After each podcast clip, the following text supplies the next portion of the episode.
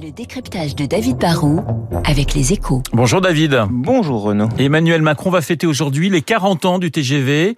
Est-ce que cet anniversaire s'annonce bien? Alors la, la, crise du Covid a fait mal à la SNCF et au TGV, mais, mais si on regarde le, le, le chemin parcouru depuis le, le, premier voyage à grande vitesse entre Paris et Lyon en septembre 1981, on peut se dire que le TGV est quand même un incroyable succès tricolore. En 40 ans, la SNCF a investi une centaine de milliards d'euros construit un réseau de 2700 km qui dessert plus de 200 gares. Et le TGV a transporté, rendez-vous compte, plus de 3 milliards de passagers.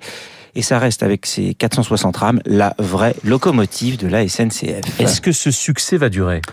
Ouais, le, le, Covid, c'est une crise conjoncturelle, hein, ça pèse sur les, les, voyages touristiques et surtout sur les, les déplacements pro qui remplissent la, la, très rentable première classe. Mais la demande finira par repartir, surtout que la SNCF a développé une offre low cost depuis ces années avec les, les Ouigo et que la politique tarifaire qui, qui, qui, plaisait pas à tout le monde a été revue. C'est plus simple. Bon.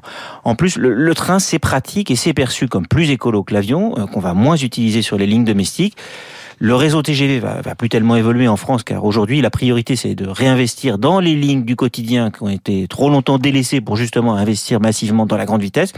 Mais on a un bon réseau TGV, un bon maillage du territoire.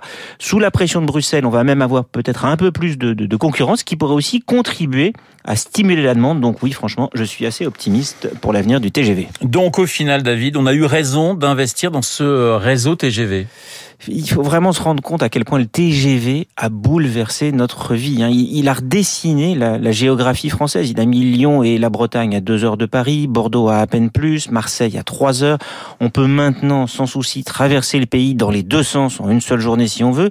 Ça a bouleversé nos week-ends dans le Luberon, notre vie professionnelle. Bon, le boom du télétravail et de la vie, avec un peu plus à la campagne, va aussi être rendu possible avec le TGV. On pourra aller passer quelques jours à Paris, quelques jours en province. Mais avec le TGV, il y a aussi, je trouve, un, côté un peu nostalgique. Hein. Ça, nous rappelle que dans les années 70, la France était une grande puissance, hein, que l'État pouvait planifier, que la commande publique euh, fonctionnait, qu'elle pouvait développer une nouvelle industrie. Aujourd'hui, franchement, ça nous montre aussi qu'on qu manque de vision à long terme. Euh, la SNCF reste considérablement endettée et trop lente à se réformer. Alstom, lui, est resté un champion du rail, mais il a quand même pas tellement exporté le TGV.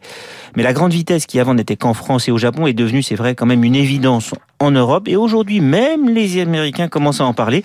Pour une fois, ce sont peut-être ceux qui ont un train de retard sur nous. Donc on pourrait s'en féliciter en cette journée d'anniversaire du TGV. Le décryptage de David Barou, eh bien, puisqu'on parlait d'investissement, on en parlera également avec mon invité à 8h15, Denis Oliven, qui publie chez Albin Michel un étrange.